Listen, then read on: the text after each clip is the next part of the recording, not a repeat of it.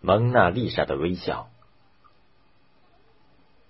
在法国巴黎罗浮宫博物馆里，经常有成群的人簇拥着观看一幅少妇的肖像画。她那优美、端庄、发自内心的微笑，猛然看去，给人一种柔和和温馨的感觉。当你一看再看，走进画像仔细瞧时，又觉得他的微笑是那样的神秘和深邃。长期以来，这幅肖像画一直以一种不可思议的力量抓住了观众的心，使人浮想联翩。它就是文艺复兴时期的著名画家达芬奇的杰作《蒙娜丽莎》。一四五二年，达芬奇出生在意大利佛罗伦萨附近的一个小镇上。达芬奇的父亲是当地有名的律师。优越的家庭环境使达芬奇从小接受了良好的教育。达芬奇勤奋好学，善于思考。父亲希望他成为一个学识渊博的律师，但是达芬奇特别爱好绘画，时常到街上去写生。邻居们都称赞他是小画家。十四岁那一年，全家来到了佛罗伦萨。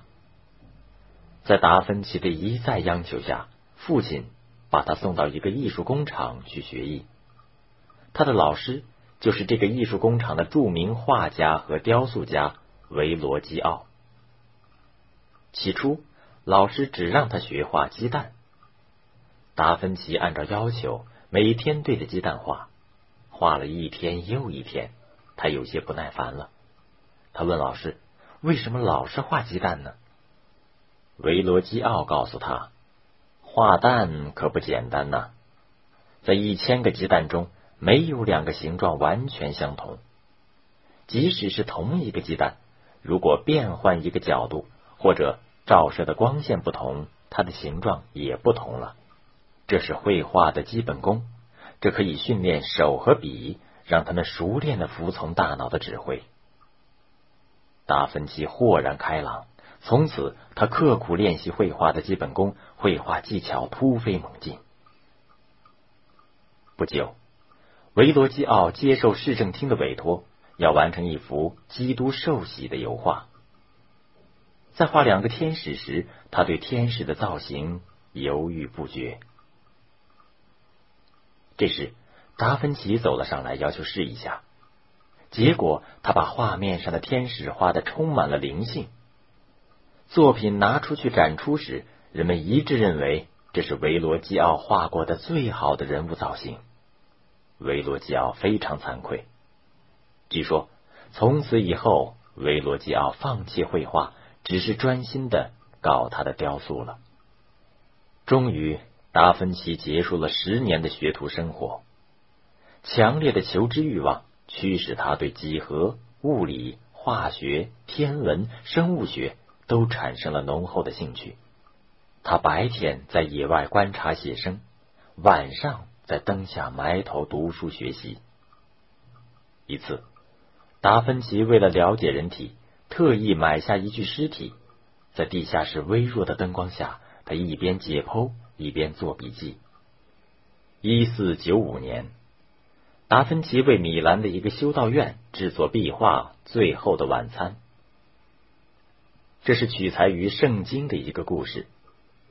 画面讲述的是耶稣在餐桌上对他的十二个门徒说：“你们中间有一个人出卖了我。”话音刚落，全场震惊。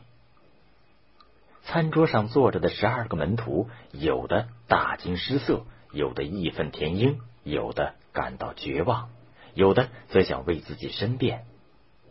只有一个门徒神情紧张，身体后仰，右手紧握着钱袋。他就是收受统治者三十块银币后，将耶稣出卖的叛徒犹大。在犹大的背后是黑暗的阴影。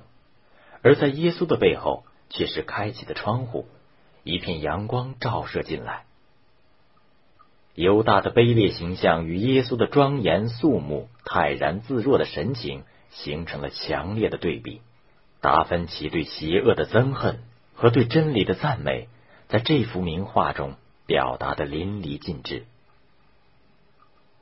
在创作《最后的晚餐》的过程中，达芬奇通常在拂晓时分就来到修道院，爬上脚手架，在墙壁上辛勤的作画，直到暮色降临才停止一天的工作。他的绘画速度很慢，常常要对前一天画好的部分不断的进行修改。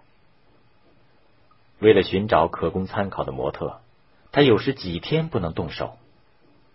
修道院副院长以为他工作拖了，便去向米兰大公告状。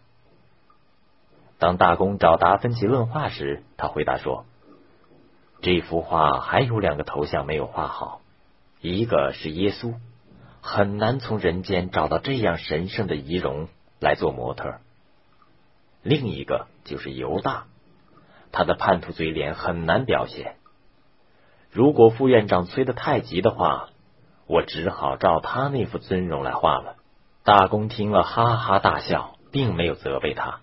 就这样，这幅画整整画了四年才最终完成。现在这幅画还在那家修道院的墙上。一五零三年，达芬奇开始创作《蒙娜丽莎》，这是一幅人物肖像画。蒙娜丽莎是佛罗伦萨一位富商的妻子，也是达芬奇的好友。达芬奇刚开始为他画像时，他年仅二十四岁。据说，在这之前不久，蒙娜丽莎心爱的女儿刚刚夭折，因此她整天闷闷不乐。为了让模特能微微一笑。画家一边为他画像，一边请人在他身边奏乐，或雇小丑在他旁边表演，想方设法的引出女模特发自内心的微笑。这微笑似乎在他脸上一掠而过，既显示了他内心的激动，又没有失去安详的表情。画家画出了蒙娜丽莎内心深处微妙的心理活动。蒙娜丽莎是达芬奇最喜爱的作品。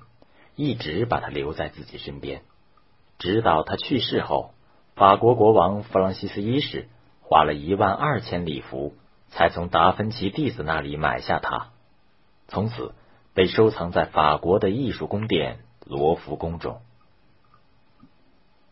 达芬奇的晚年在米兰工作了十七年，后又到过威尼斯和罗马，最后他在法国定居。成为法国国王的宫廷画师。